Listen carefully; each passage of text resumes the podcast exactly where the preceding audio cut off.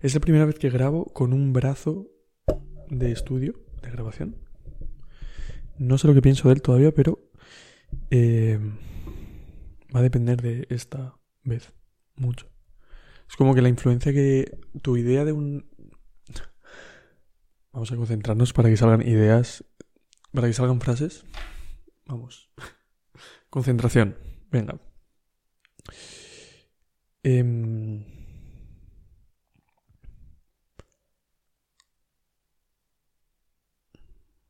el cambio que puedes aplicarle a la opinión que tienes sobre algo va creciendo como de forma eh, exponencial negativa.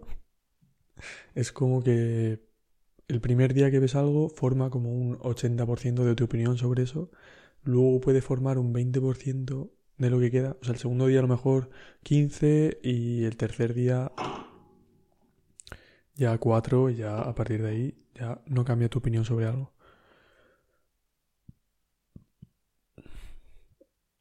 Eso considerando que los algos sean estáticos. O sea, que no cambien con... Porque cambian las cosas. ¿Cambian las cosas o solo la idea que tienes de ellas? Es que ya sería como la definición de cosa. Ya estaríamos definiendo lo que es una cosa. La idea que, la idea que me ha hecho grabar el podcast, por cierto, estoy... ¿Se oye esto? No sé. No tengo ni idea de si se oye o no se oye. Em, la idea que me ha empezado, que me ha empezado, que me ha dado ganas de empezar a grabar, ha sido que em, estaba pensando si me gusta más el vino o la cerveza y me ha venido como la idea me ha venido como la idea de que el vino es algo que me gusta realmente y la cerveza es una deformación del gusto. Y entonces he pensado, joder, qué raro que el gusto lo podamos representar con una forma. ¿Sabes? Como que el gusto es algo que se no, o sea, que entendemos que se puede deformar, ¿no? Y que, o sea, yo cuando he pensado es una, de, es una deformación del gusto, me lo, me lo he imaginado casi como una masa al que, o sea, como una masa de plastilina, por ejemplo, a la que le han dado un golpe y ya es como, o sea, de esa manera justo, como metiendo la cerveza, como un golpe dado desde dentro a lo mejor, no lo sé. Como para intentar llegar hasta un punto. Es como que el gusto es una masa, como un globo medio hinchado. Y hay em, algo exterior al gusto que define que se va a consumir algo. Un punto en el espacio. Entonces, ese globo tiene que expandirse para recoger eso, porque si no eres un infeliz, ¿sabes? O sea, es como, es como cuando te estás haciendo daño de algo el cuerpo al principio te lo dice, como me duele ahí, mira qué herida, y luego ya como que tienen la fase de aceptación de esto no va a cambiar, así que vamos a, mm, ¿sabes? Que duela menos. Y entonces pues ya te crece como una dureza alrededor que hace que mm, lo puedas hacer todavía mejor que si eh, no lo hubieras hecho nunca. Como, venga, adelante, sigue haciendo esto. tu cuerpo irónicamente ya. Mira, te voy a hacer un bulto aquí en la espalda. Sigue haciéndolo, venga, venga. Estoy pensando en los mineros, por ejemplo. Los mineros de países subdesarrollados que llevan un palo a lo mejor, con, o sea, un cubo, dos cubos y un palo, ¿eh? Muy fuerte, ¿eh? Tiene que haber gente así en el mundo ahora mismo. En ese estado, en plan. Como trabajando ahora mismo en este instante. Tiene que haber alguien en el mundo que está llevando mm, dos cubos y un palo en el hombro cargando algún tipo de material. Porque no han sabido cómo. No han sabido cómo mecanizar la salida de algo del suelo y. Y como se vende en otro universo, eso que están sacando. Porque claro, si no hubiera globalización, no hay nada que valga tanto, ¿sabes? Lo que pasa es que hay tal diferencia entre a lo mejor París, por ejemplo, y, qué sé yo, un pueblo en África perdido por ahí. O sea, no tiene ya nada que ver mm, los estándares de aquí, de allí. Y entonces eso es lo que permite que de repente haya algo en el suelo que sea como... Mmm, pesan, o sea, valen 100 euros el gramo. Y ellos en plan, ¿cómo puede valer esto 100 euros el gramo, sabes? ¿Cómo puede ser? 100 euros el gramo no vale nada, tío. Bueno, 100 euros el gramo. Me he pasado a lo mejor, pero a lo mejor...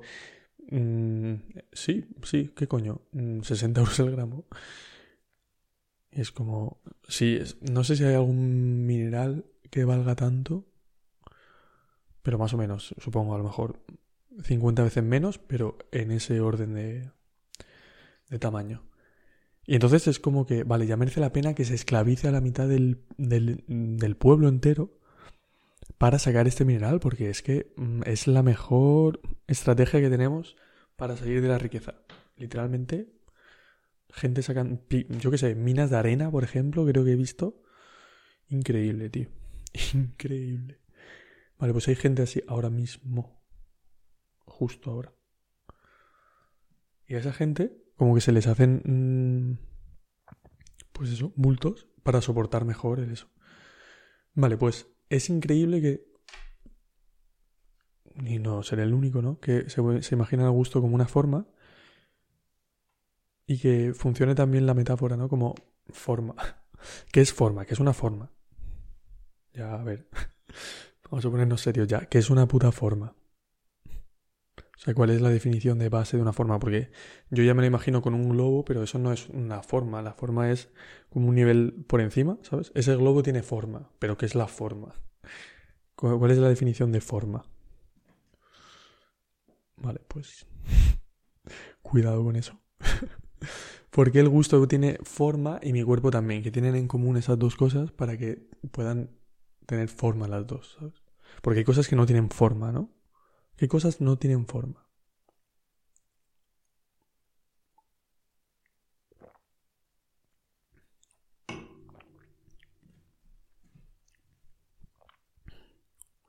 Es como que las cosas estáticas no tienen forma. Hmm. O sea, porque si, si es estático, si es siempre igual, no tiene forma. ¿Tiene sentido eso? Algo que es estático no tiene forma.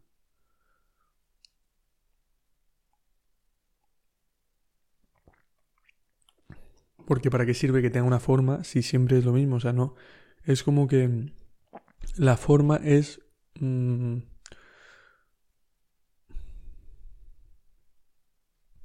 a ver. Porque, por ejemplo, el gusto. Vale, bueno. Es algo que tiene variables, puede ser la forma. Por ejemplo, el gusto.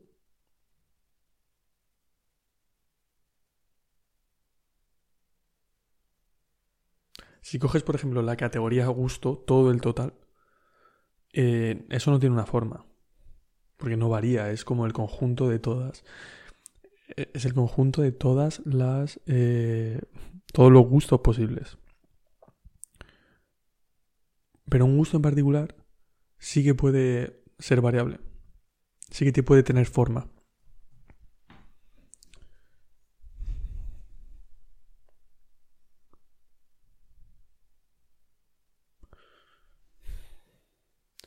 Si tiene algún tipo de sentido, por favor, ojalá, ¿eh? Ojalá tenga sentido eso que acabo de decir. Yo creo que sí, la verdad. Yo creo que sí. Todo esto ha sido porque, o sea, todo esto viene de eh, y iba a beber vino. Y he pensado que me gusta más el vino que la cerveza. Porque la cerveza es una deformación del gusto. De ahí ha venido. Madre mía. Em, sí, una de las cosas que quería contar, eh, que me ha pasado yendo hacia la pizzería, es que estaba esperando fuera y, y me da cero palo esperar, ¿eh? O sea, no sé que me tengan dos días ahí. Pero soy una persona muy chill con los restaurantes. O sea, tengo, tengo que presumir de ello porque he trabajado en restaurantes y hay tipos de personas que tocan los cojones muchísimo más que otras. Y creo que soy mm, de lo que menos toca los cojones. Plan, me... Cero impaciente. Mm, soy comprensivo con los precios. Aunque sea demasiado, no me quejo. Em, ¿Qué más? Soy especialmente respetuoso con la gente que trabaja ahí porque los veo como compañeros. O sea, no se me olvida que es una persona trabajando. ¿Sabes? Que podría ser amigo mío o podría ser... No es otro tipo de persona, que es que veo a gente que trata a los camareros como si fueran otro tipo de animal que vive como en otro ecosistema y que nuestros ecosistemas se han cruzado justo en este bar. El bar es como una especie de zoo en la que me, en la que me encuentro como a otro animal que se parece mucho a mí y que trabaja aquí. Y entonces mm, le trato como si no fuera persona, ¿sabes? No, porque está trabajando, tío. plan, tratar a la gente que está trabajando como mal. ¿De qué cojones vas, tío? En plan, ¿qué cojones? En plan, te a la mesa y ya está, ya. Ya, ya está, ya. Se ha creado aquí una ficción de la que tú eres puto amo y yo soy mierda. En plan, ya está. Nada, nada. Está malita la gente. Bueno, el caso es que, bueno, tiene que ver con esto. He ido y estaba esperando fuera, porque no me importa esperar. Entonces llego un poco antes para estar seguros que ellos no esperen, porque a mí no me jode esperar. Y entonces estoy fuera y iba con los cascos puestos. Que eso es otra, ahora hablaré de eso. Eh, iba con los cascos puestos porque estaba escuchando una cosa que me molaba un montón. Creo que se llama... No sé si se puede poner música en un podcast. Tengo que ir al fondo del asunto. Porque me encantaría poner música en realidad. Me encantaría como poder meter canciones de repente. Sería como un recurso muy guapo. Vale, la canción es Momo de Hubert Le, Noir. No sé si es francés, tiene pinta. O lo estoy leyendo yo en francés porque quiero. Em, vale, estaba escuchando esta canción y entonces mm, voy con un casco de reducción de sonido, de ruido, por la calle. ¿Qué mensaje estoy transmitiendo al mundo? Voy con un casco de reducción de ruido por la calle. Ojo con esto. Ojo con el el outfit de alienígena, ¿eh? Ojo. Estos humanos me están haciendo muchísimo ruido. Voy a ponerme un aparato alrededor de las orejas que me, que, me proteja de, de los ruidos del planeta Tierra. Voy a volver a mi nave espacial y no quiero oír ruidos de la Tierra, ¿vale? Por favor. Eso es lo que pienso cuando me pongo los cascos de reducción para ir por la calle. Vale, y de repente he visto que había como un casi mendigo. Casi mendigo es un. Es alguien que, que está a pocas decisiones de ser mendigo.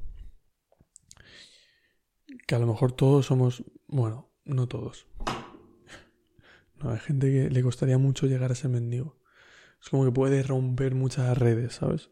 Puede tirarse ahí y romper una red, otra red, otra red, que va a ser como no va a llegar. Pero hay gente que está como a dos redes. Se cae una vez, no pasa nada.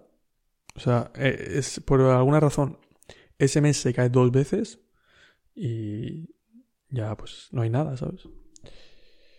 Em, vale, pues estaba como hablando y yo como que no lo he oído, pero veía que estaba hablando y tenía como una vista perdidísima, pero como una vista que yo creo que él veía en, ¿sabes? Como las cámaras las cámaras 360 grados, porque no veías a dónde estaba mirando. Era como una mirada mm, como que todo iris y unos ojos como muy claros pero, pero manchados. Como azul clarito, pero como está como oscuro, tiene una capa de gris por encima. Em, y, y no mirando a ningún sitio en particular, ¿sabes? Plan, no gira la cabeza. Tú puedes moverte hacia los lados y él no está moviendo, pero ve. Pero ve. O sea, es como que está mirando él dentro de sus ojos, ¿sabes? Él está sentado dentro de sus ojos y está viendo en la cámara de 360 que tiene. Pero el ojo no lo mueve. O sea, la cámara está como... es una sola cámara. Y hay un tío que está dentro, sentado, en un sofá, mirando esa pantalla mm, redonda. Está como una esfera... Está como una esfera... Una pantalla esfera por dentro. Y está ahí mirando. Pero no mueve el ojo. Vale, pues eh, estaba como diciendo algo y no lo he oído porque estaba con mi, mi casco marciano. Y... y entonces me lo he quitado para oírlo. Porque estaba pensando, eh, va a ser interesante lo que tiene que decir esta persona. Porque sí, últimamente, o bueno, en muchas ocasiones, las conversaciones por la calle son pura cortesía. En plan, no hay nada nuevo. No hay nada nuevo. Muchas de las conversaciones son Em, repeticiones. Son conversaciones que ya he tenido. Es como... No... No hay... No hay... Nada. En plan, no... En plan, son... Es como una combinación de... Eh, esquiva, esquiva derecha... Mm, en plan, ya sabes no hay posibilidad de caerte en esas conversaciones. Porque ya las has tenido mil veces y es sobre algo que no tiene ningún riesgo ni ningún misterio. Y es como, ya está. Aquí. Y es como un bailecito, en plan... Eh, me los imagino como moviendo los brazos, igual, ¿sabes? Ya sabiéndose las posiciones. Entonces de repente te encuentras a este personaje y pienso, Mm, esto es una conversación. En plan, no sé lo que puede pasar. A lo mejor me pega. A lo, mejor de repente me da de hostias, ¿sabes? Eso es una posibilidad esta conversación. No, no sé dónde va a ir. Entonces eso me mola muchísimo, la verdad. Entonces ha repetido una frase y le he dicho, perdona, no he oído lo último que has dicho. me ha dicho, ¿qué has dicho? Y le digo, he dicho que ¿qué has dicho tú? He dicho que ¿qué has dicho tú, ¿eh? Y lo he entendido. Yo la verdad, cuando, cuando he terminado la frase he pensado, a ver, a ver si llega, por favor. Y ha llegado. Ha llegado y me ha dicho, y me ha repetido, eh, sé libre. Sé libre. en plan, ¿cómo? ¿Cómo dices, perdona? Sé libre, respira libertad. Y hace así, levanta los brazos. somos libres. Disfruta que eres libre. Y en plan, bro. I feel you, bro.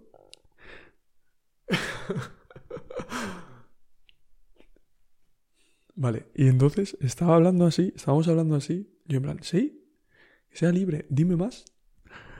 Y de repente el dueño de la pizzería o alguien que trabaja, no sé, un responsable o algo, ha salido como a decirle que no me hablara.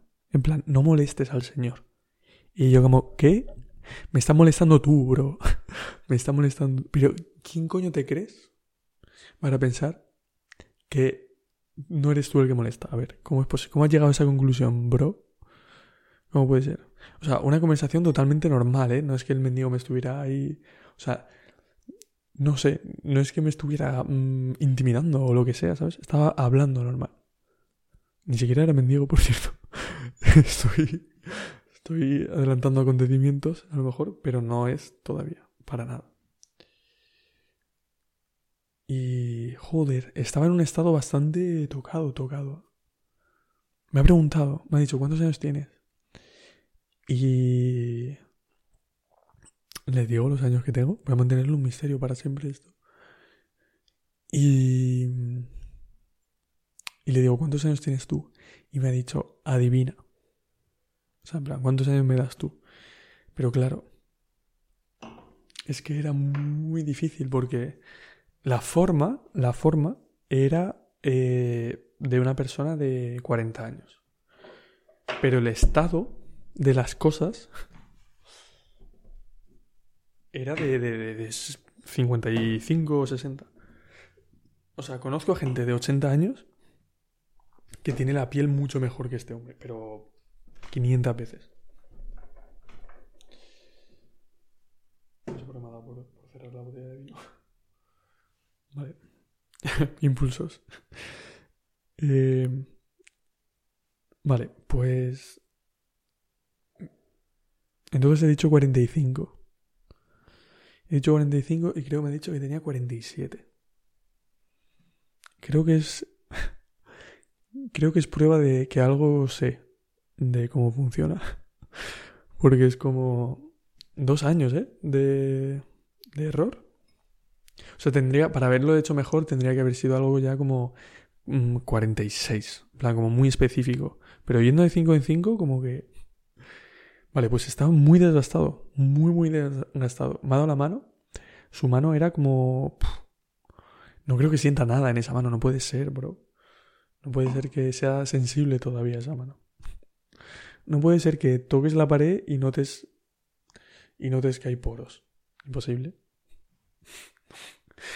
No puede ser. Vale, pues eso. Estaba muy desgastado el hombre. Pero eso, lo que quería decir era el pavo este saliendo a decir, no, no, no, no hables a la gente. Mm, fatal me ha parecido. Eso quería, eso quería denunciar.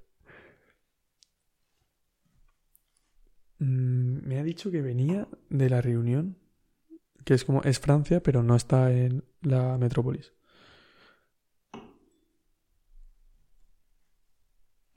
O sea que en realidad para mí son, son inmigrantes. Porque han tenido que emigrar. Vale, es Francia, pero, o sea, se habla francés donde viven. Pero no deja de ser salir de tu cultura y de muchas cosas, 100%. No me creo que no sea el caso. Hmm. Y he pensado, he pensado, eso me ha hecho, me ha hecho pensar sobre, sobre la inmigración. Sobre quién, o sea, qué supone emigrar para una persona. Para los que deja atrás, o sea, en respecto a los que dejas atrás y los que llega. Porque he pensado un poco como, o sea, la, la idea que me ha venido era como yo como pez en Francia me han dejado un poco nadar y estoy nadando, ¿sabes? No me ha comido ningún otro pez más grande, ¿sabes? O yo qué sé, o me he perdido. No, no, estoy nadando en Francia. o sea, es yo como pez sobrevivo en Francia. Em, y entonces he pensado en lo que supone ser e, emigrante, porque la, la característica bastante única de ser emigrante, o bueno, inmigrante, es que no te conocen, o sea, que nadie conoce tu pasado y no hay forma de... No hay forma de, de acceder a él. Es como un inmigrante, o antes era mucho más el caso, pero. Mm, pero sigue siendo. Es como una persona de la que no puedes acceder al pasado, porque su pasado es. Mm, está escrito en otro idioma, ya para empezar, que no hay nada más alien. no hay nada más alien que una persona que no hable tu idioma. Es un alienígena, literalmente. Te encuentras a un, yo qué sé, eh, bueno, japonés aún, porque hemos visto... Hay mucha cultura, hay mucha influencia de, la cultura japonesa. Pero, por ejemplo, coger un país así que no esté muy representado, por ejemplo, Vietnam. Coges el Vietnam y... O sea, oye, eh, te, sueltan en Vietnam de repente y no puedes hablar con nadie. O sea, nadie habla inglés, ni sabe lo que es español, ni nada. Serían alienígenas. O sea, yo creo que serían. Ah, creo que el proceso de integrarte sería como si llegaras a otro planeta y tienes que aprender todo. Y bueno, a mí me ha pasado un poco de. Bueno, me ha pasado bastante. De llegar a Francia y es como. Mm, empezar de cero muchas cosas. Que supongo que sería mucho más fuerte si te vas a otro país, en plan Asia o una cosa así. O sea, un país dentro de Asia. así, así a profunda, de repente irte con 13 años, una cosa así, tiene que ser, esa persona no es normal para nada. O sea, no puede ser.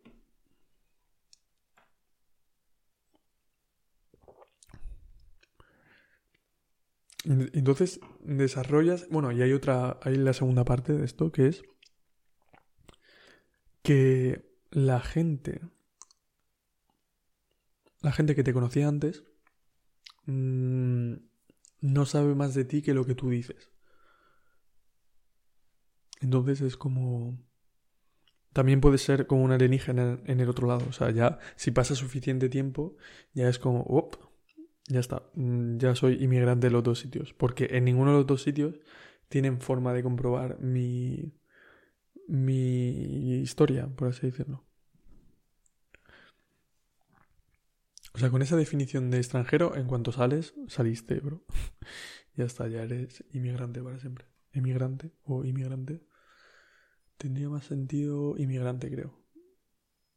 Porque si vuelves, ya no serías emigrante de tu país, pero sí que podrías ser inmigrante. No sé.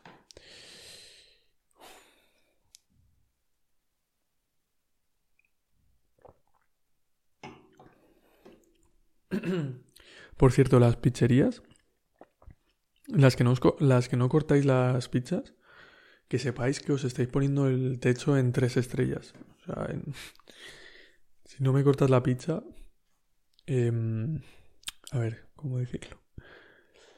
Si no me cortas la pizza, ya empiezo... Creo que venía todo de ahí, de la influencia exponencial negativa sobre las opiniones que tienes de las cosas. Porque he ido a una pizzería y la opinión que tenía sobre ella, cuando he abierto la pizza y estaba sin cortar, ha sido como, vale, ya lo máximo que podéis ser es este tipo de persona, que es pizzería que no corta las pizzas. Ya, ahora, dentro de esa categoría, a ver hasta dónde llegáis. Pero ya no vais a salir de... Bueno, podéis salir, pero seguramente no salgáis. vale, tengo... Tengo una... Esto me da un poco de miedo confesarlo porque creo que seguramente el gobierno va a venir a atraparme después de revelar esta información. Pero tengo una metaconspiración. Tengo una conspiración. Tengo una conspiración sobre las conspiraciones. Y la metaconspiración es. Creo que se están publicando como muchas conspiraciones absurdas para que pensemos que las conspiraciones no tienen ningún sentido. Es como toda la gente, todas las conspiraciones que son famosas son ridículas. Y entonces es como eh, ya tienes la idea de conspiranoico, ¿no? Por ejemplo, el adjetivo conspiranoico, yo me lo imagino como un loco total, ¿sabes? Un loco absoluto, que se cree que todo se está imaginando demasiado la gente hablando a sus espaldas todo el rato, ¿sabes? Como todo el mundo ahí planeando todo. Y. Y ha, ha habido conspiraciones, de verdad. O sea, las conspiraciones es algo que existe. Por ejemplo, con muchos productos que duran menos de lo que deberían durar. Por ejemplo, las bombillas. O... Creo que las bombillas es algo público. O sea, que se han publicado las investigaciones sobre, sobre los monopolios de bombillas, porque era como, era un objeto que duraba para siempre prácticamente. Entonces era cuando se industrializó, se industrializó suficiente, ya era como, no vamos a vender más bombillas. Dentro de, dentro de 10 años, todo el mundo tiene bombillas y ya no se nos necesita. Entonces es como que pidieron a los ingenieros que las bombillas fueran peores, ¿sabes? En plan, que se rompieran, que no duraran más de 5 años. Los imagino ahí probando como la duración de las bombillas en función del trato que le das, o sea, de los materiales, y como tienes que darle un trato que luego puedas proyectar en el futuro. Por ejemplo, em, le das un tratamiento que sea como 20 mm, veces más deteriorante que la realidad en sí. Entonces, mides la duración y luego multiplicas por 20, porque supongo hay un montón de cosas que no... O sea, que no sabes, que no es lineal, que no es proporcional a lo que dura en la vida real. No sé cómo estimarían eso, porque estoy seguro que no esperaron 10 años. El estudio no duró 10 años. Bueno, el caso es que eso es una conspiración, de verdad, pero ha habido muchas. O sea, me parece algo normal que existan las conspiraciones. O sea, porque veo, les veo muy fácil nacimiento. O sea, hay muchas condiciones que llevan a que surja una conspiración. O sea, cualquier información realmente secreta, por ejemplo, mm, casi es. casi es la semilla de una conspiración en algún sentido. Entonces, sí que tiene que haber conspiraciones. Lo que pasa es que todas son. Todas las conspiraciones que oigo son súper absurdas. Entonces, esa es la conspiración. La gente que comete conspiraciones ha invertido en Instagram, por ejemplo, no sé, para eh, como que hace vídeos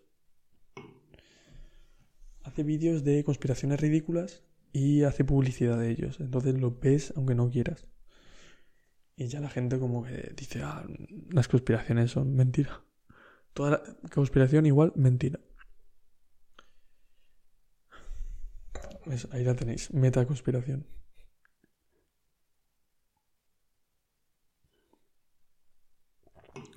puedes pensar que esto es una conspiración también.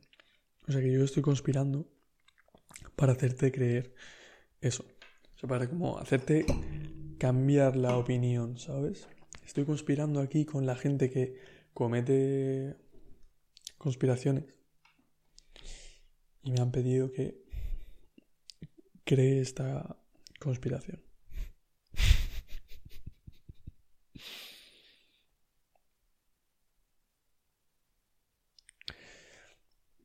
¿Nunca os ha pasado que un niño te critica, o sea, un niño que te quiere o que no, tiene que quererte? No, creo que no hace falta. Un niño al que le estás dando una lección te critica para él poder ser peor persona. O sea, y si pierdes la conversación, haces que sea peor persona. O sea, le, le permites ser peor persona.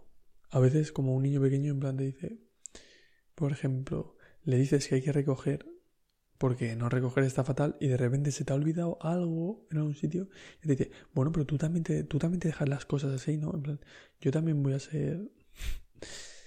Yo también, yo también voy a ser... A mí también se me van a olvidar las cosas.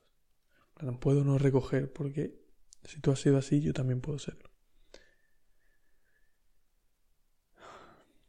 Qué mal, ¿eh? Qué mal enfocar las cosas así.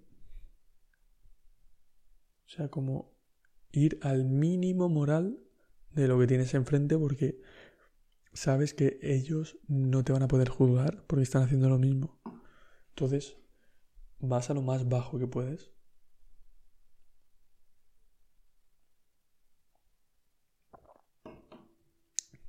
O sea, no, no te apetece ser moralmente mejor. Es como, no, no, voy a dar la moral la veo como un negocio prácticamente y no voy a pagar más de lo que recibo, ¿sabes? Así que voy a ajustar mi moralidad a lo que tengo alrededor y si ellos son así de morales, yo también. Ya está. Ah, ya está. Justificado. Una vez vi a un pavo hacerlo, así que ya estaría.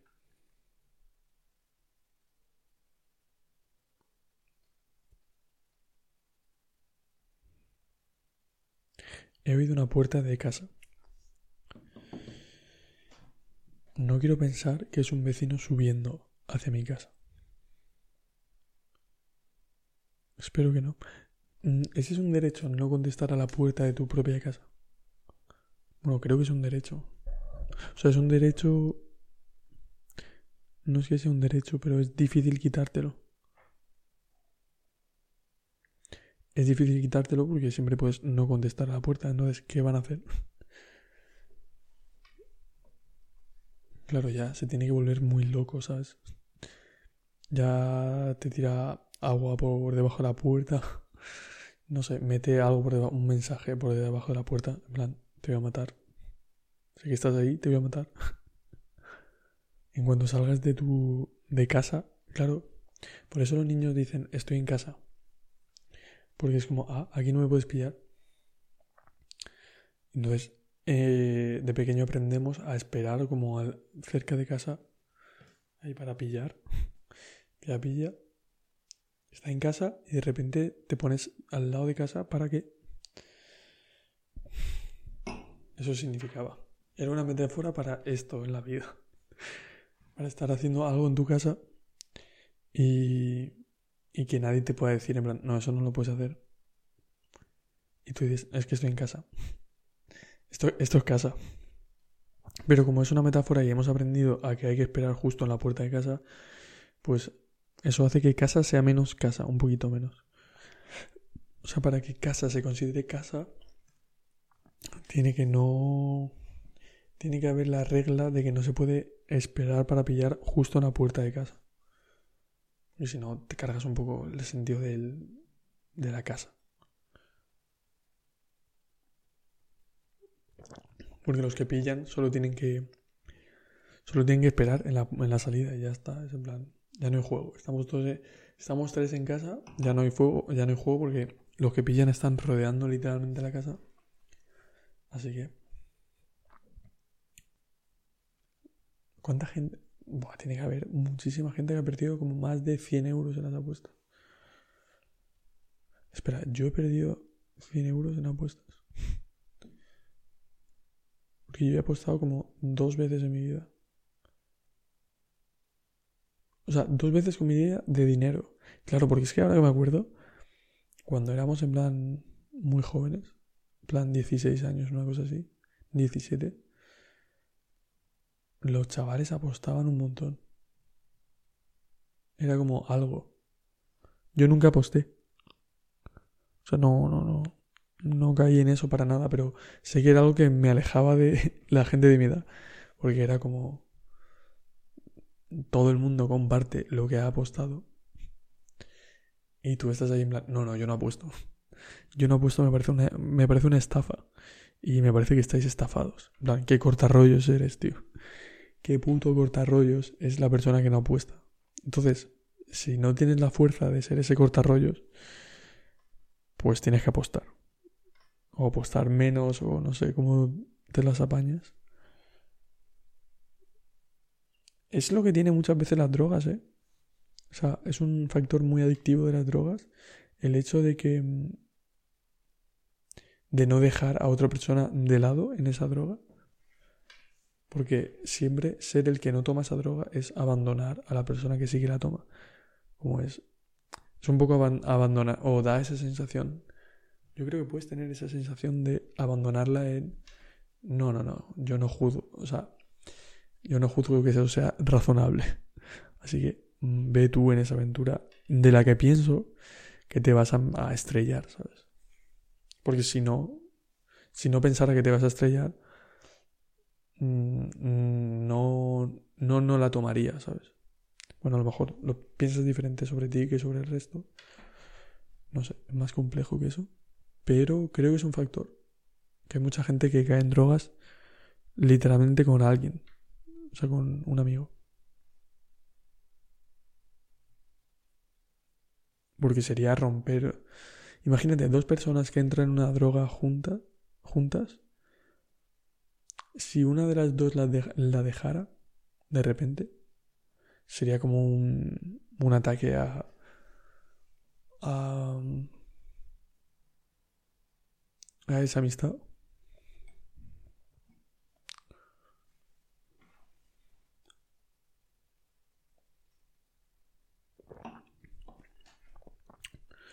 No sé de qué idea era esto, la verdad. Bueno, sí, era la oferta de bienvenida.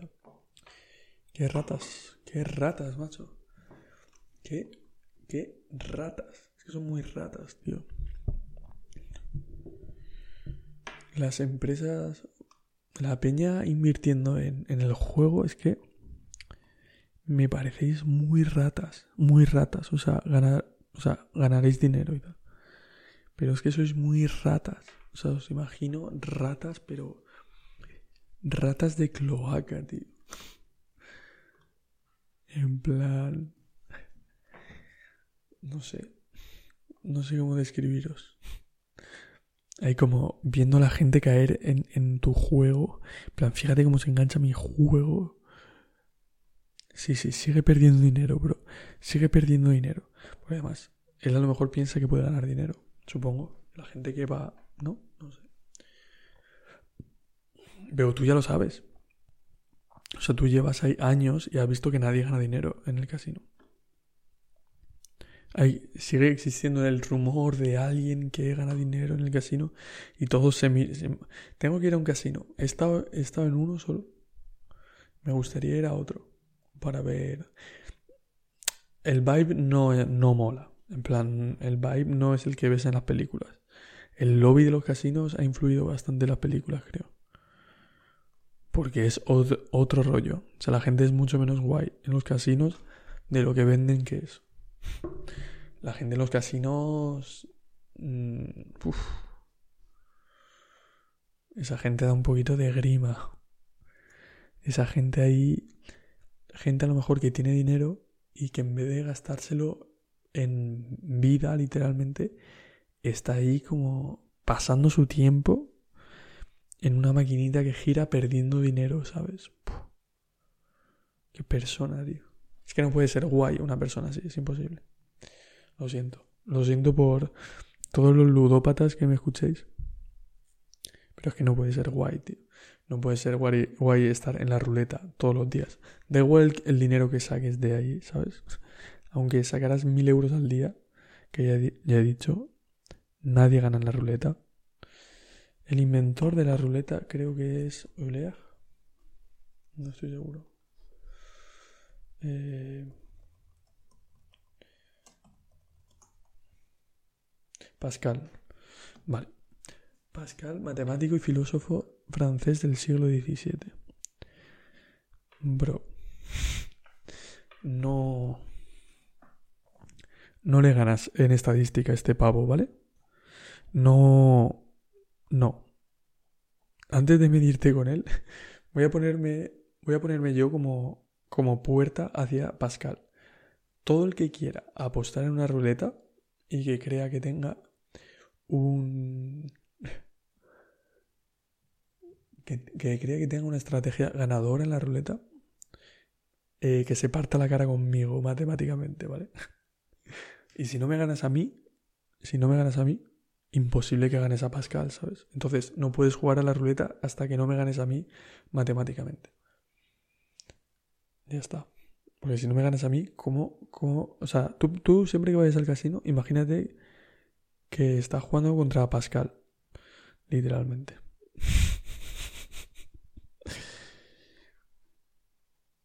estás jugando contra, contra Pascal. A un juego que ha inventado él. Y y que tiene mm, teorías matemáticas enteras basadas en, quién gana esto, ¿sabes? Y cuánto se gana en esto y, y vienes tú que la ventaja que tienes es que sabes caminar y entrar en la ruleta. Ya está. No, no tienes ningún tipo de tesis en estadística. No en estadística, ya en probabilidad misma. ¿sabes? En la definición que es un espacio probabilístico, que es una ley de probabilidad, mm, que es un universo probable. ¿Lo he dicho? ¿Universo probabilístico puede ser?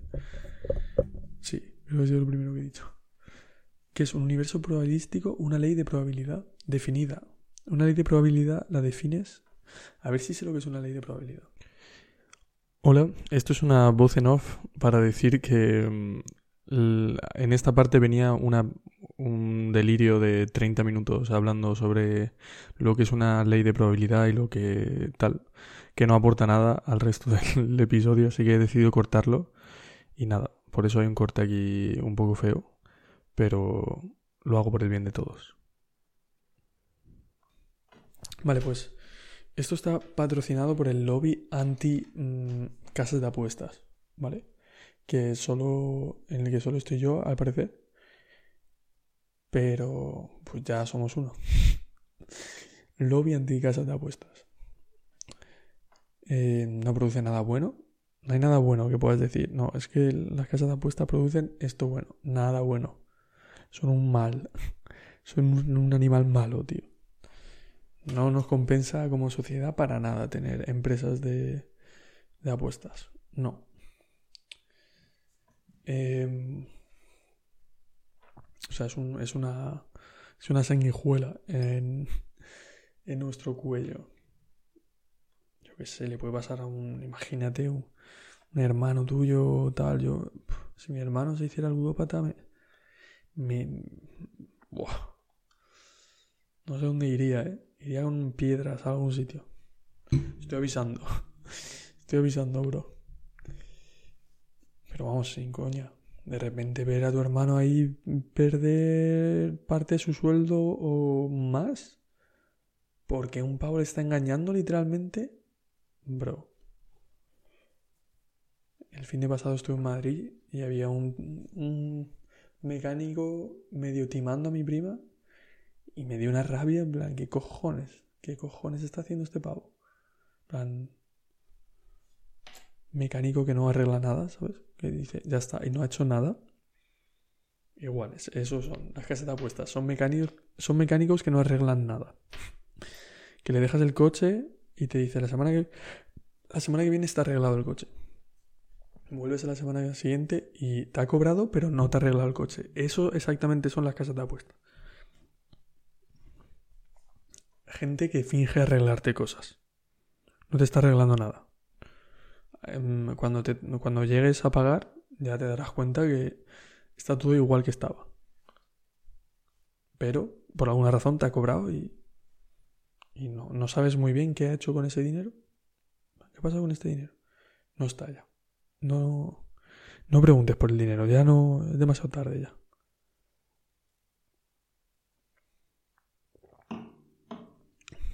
Así son. En fin. Eh, vaya, vaya patinada sobre la probabilidad. ¿eh? He caído en pozo. En pozo arcoiris. Me lo imagino como unas marismas de.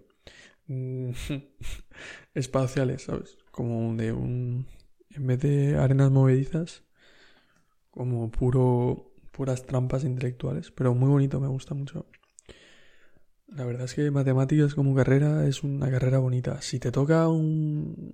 Si estás en un sistema que mole, que no sea puro como aprenderse fórmulas ahí sin entender nada, tener un profesor de matemáticas que mole, mola mucho, ¿eh? Mola mucho, la verdad. Poder jugar de repente con un adulto a algo que literalmente puedes jugar, ¿sabes? O sea, puedes... Puede que esté él equivocado, ¿sabes? Eso puede pasar. Mm, pasa poco porque los profesores están ahí como mm, bastante fuertes, pero puede pasar, puede pasar. Y eso no puede pasar en el resto de asignaturas. plan, de repente un estudiante de historia no puede decir al profesor de historia, no, no, eso no es así. sería como una falta, siempre sería como una falta de respeto. plan, eso no es así. Y en matemáticas, cuando eso pasa, es muy guapo. En plan, los profesores de matemáticas encuentras que, han dicho una mentira y son los primeros en tirarse piedras ellos, ¿sabes? En plan, usted, ya ves, ya ves, ya ves.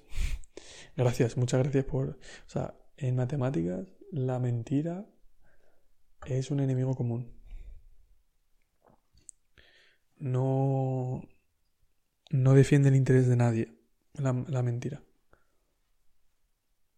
Entonces, creo que es algo bonito de estudiar, porque de repente no hay ego. No hay nadie defendiendo un resultado porque, a su familia ese resultado le hace daño, ¿sabes? No, no, no. Está deseando, todo el mundo está deseando que, que le demuestres que está equivocado porque eso significará que está menos equivocado. Ha corregido algo. Entonces es bastante bonito estudiar.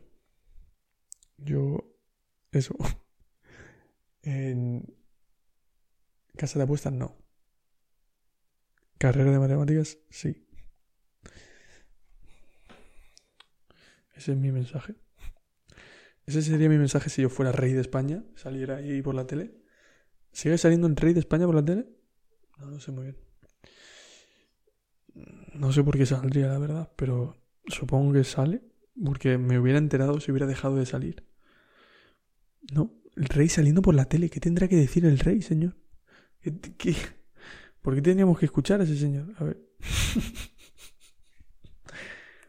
¿Por qué? ¿Por qué? ¿Por qué? ¿Por qué? No, hombre, no. Qué loco, qué loco. En plan, es mm, no reconocer que, que eres una persona como las demás. ¿por qué vamos a poner a una persona como las demás? Sin nada así en, que no ha logrado nada, ¿sabes? De repente vamos a ponerla ahí, en plan, no, no, a, todos los canales. Ahora el rey, ahora suena el rey en todos los canales. Tío, como no hay peña, no sé. Espero que haya algún canal que no ponga el rey, ¿no? Y diga, mi empresa no pone el rey. A lo mejor es ilegal no poner el rey. ¿Qué pasa si no pones al rey en tu canal de televisión? No sé, es que tener un canal de televisión también. Internet es mucho mejor que la televisión. ¿eh? Lo siento, pero es verdad que sigue habiendo empresas que pueden tal y sigue habiendo un poquito de censura y tal. Pero nada que ver con la televisión, ¿eh? ¿Te imaginas que a todos los canales de internet les obligaran a poner el, discurso de alguien en live al mismo tiempo? Como para que nadie pueda ver otra cosa eh, que eso. el coronavirus, tío. El puto coronavirus. El coronavirus es el rey de internet. Es como algo que, de, que si hablas de ello, como que sale un mensaje con, con que ha tenido que pasar. Ha tenido, tiene que, ha tenido que haber un monarca porque la peña se inventaba tantísima mierda.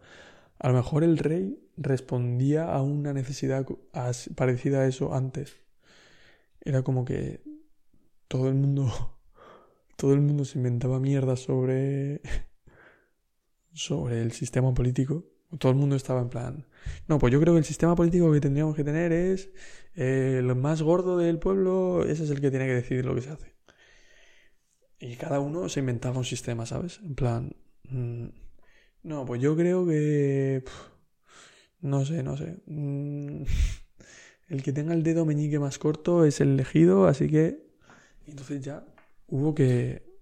O sea, era un descontrol absoluto porque...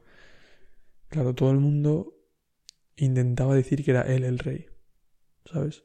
Como que te encontrabas algo en el cuerpo un poquito raro, en plan, yo qué sé tienes una uña un poco rara y dices, vale, gobierno el que tiene una uña un poco tal, tal, tal, tal. Y claro, todo el mundo, entonces al final todo el mundo haciendo lo que le daba la gana. Porque claro, puestos a elegir un rey, pues tú mismo, ¿no? Y al final pues tuvieron que poner en plan, no, los reyes somos nosotros. Y ya está, y no hay otro criterio, somos nosotros. Y ya está. Y pues igual que el coronavirus, lo que pasa es que tiene más sentido, ¿sabes? está hecho con un poquito más sentido que la elección del rey, pero no deja de ser un, un, concepto monárquico, ¿sabes? Como esta es la verdad. Pero bueno, es que el problema va al revés. No es que la verdad sea monárquica, es que los monarcas están disfrazados de verdad. Entonces es, no, hay que no hay que pensar que mm, las matemáticas están mal. Hay que pensar que la monarquía no son matemáticas. Ese es el problema. No ir, no ir en el otro sentido. No sé si se entiende en absoluto. Pero bueno. En fin, creo que voy a parar. Creo que voy a parar este, esta, locura. Este. No quería grabar, ¿eh? Hoy no quería grabar. Pero me ha pasado. O sea, ha sido el hombre este que se llamaba Yaquino, creo. No, ya. No sé, no me queda muy bien con el nombre. Este señor de edad fluida Muy majo, la verdad. Me ha alegrado un poco, ¿eh? Me ha alegrado un poco verlo. O sea, fíjate que no... O sea, a lo mejor no me ha alegrado... Bueno, se le veía contento, en verdad, ¿eh? Se le veía que tenía mala vida, pero que estaba contento. O sea, que era un momento bueno en su vida. Que la vida en general no era buena, pero que era un momento bueno ahora. Me ha dicho que él quería tranquilidad. él quería tranquilidad. Que no quería irse ni a un barrio chungo, ni al campo tampoco. O sea, que lo que le gustaba era donde estábamos ahora. Que es como un barrio súper tranquilo, el, con el vientecito y tal. Eso, eso. Ya está. Estaba sentado en una terraza ahí, con el atardecer, París, y ya está. Pero que no quería ni movidas ni campo. En fin. Pues eso. Este, este episodio dedicado a Yaquino creo que era. pena. Está feo no saberte bien el nombre de a quien le dedicas, pero. Mmm, dedicas a. Es imposible que lo encuentre. ¿Te imaginas que habla español y se traga un podcast de hora 40? y de repente lo oye. Ya aquí no soy yo, ya ves. Imposible, eso no puede pasar. Lo siento. Pero bueno. Buenas noches.